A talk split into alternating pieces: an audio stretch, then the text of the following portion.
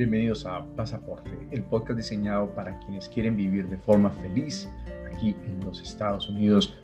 Mi nombre es David y en el episodio anterior hablábamos acerca de una decisión, una decisión en relación a la vivienda, la vivienda en donde tú eh, potencialmente te ibas a radicar y la decisión era muy sencilla, ¿compro la vivienda o arriendo la vivienda?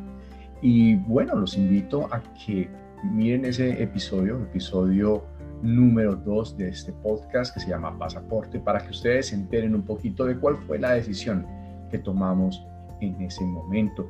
Hoy vamos a analizar una decisión similar, una situación similar, pero sorprendentemente los argumentos son un poco distintos. Así que en los próximos 15 minutos los invito para que se queden con nosotros y observemos cuáles van a ser los argumentos para este episodio en el día de hoy. Una de las cosas que nos estamos dando cuenta tan pronto salimos del aeropuerto es que aquí en los Estados Unidos el, lo que es el servicio público de transporte no es de los más amigables o de los más avanzados que existen en el planeta. La gente eh, se apoya muchísimo en el auto particular, en el carro particular y en ese orden de ideas, pues es muy importante eh, comenzar a hacer una investigación nuevamente en relación a cuáles son los esquemas que existen en este momento para una persona que quiera transportarse de un lugar a otro y no depender del servicio público. Y aquí que nos enfrentamos a lo que vamos a hablar en el día de hoy. ¿Qué es más beneficioso? Rentar un vehículo o, como lo llaman aquí en Estados Unidos, montarse en un lease o comprar el vehículo. Así de que pues vamos a hablar un poquito acerca de eso en los siguientes minutos.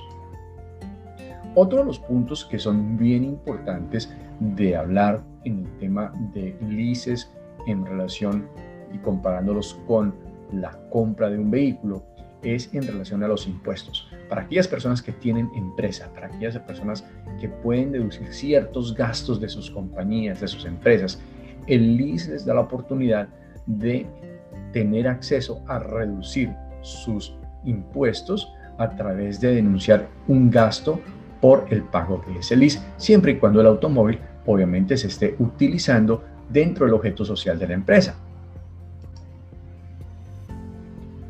Otras personas también ah, se fijan muchísimo en el tema del mantenimiento. En muchos casos, el tema del lease, pues especialmente para los automóviles ah, hoy día, tienen paquetes en donde se te ofrece el mantenimiento incluido dentro del pago del arrendamiento, del pago del lease.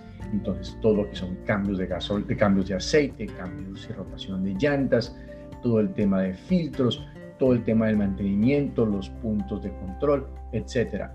Todo eso ya va involucrado dentro del pago del lease y eso lo tienes tú que negociar con la compañía, con el car dealership, con el dealer y al inicio del contrato. Así de que pues es algo que beneficia muchísimo a la persona que va a manejar ese carro de despreocuparse un poco acerca de los costos de mantenimiento.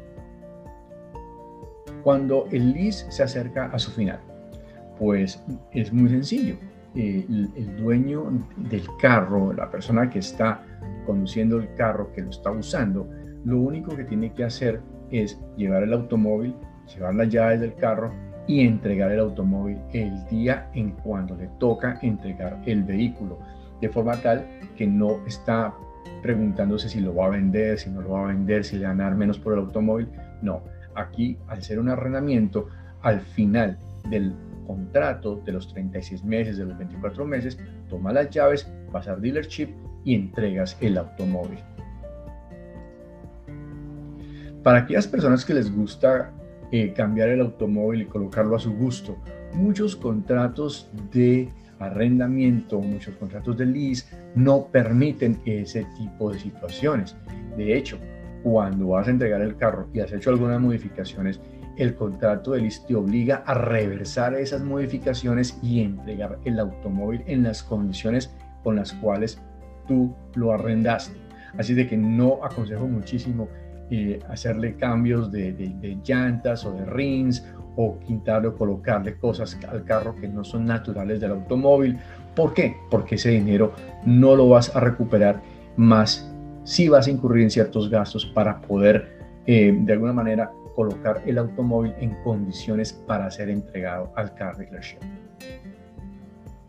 Bueno, en términos generales, realmente yo considero que cuando una persona llega aquí a los Estados Unidos, lo que tiene que hacer, como siempre lo he dicho, es ver cuál es la mejor decisión basado en las alternativas que tiene, en los planes a futuro que tiene y si la persona piensa quedarse aquí dentro de los Estados Unidos por un tiempo considerable, creo que es importante que en principio maneje su flujo de caja manteniendo sus gastos muy al mínimo y para eso es importante conseguir cierto tipo de herramientas como el vehículo, eh, en donde te montes un vehículo que no te ponga problemas, que no te vaya a dejar botado, ¿cierto?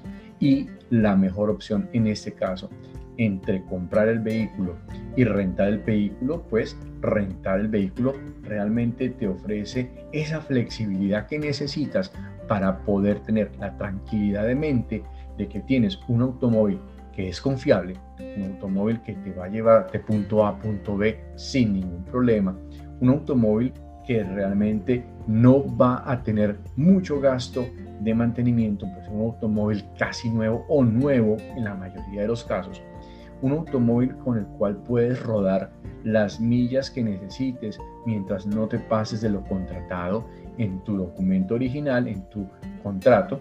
Y lo más importante es que si eres empresario y tienes esos vehículos rentados, esos eh, pagos por arrendamiento mensual son deducibles de tus impuestos.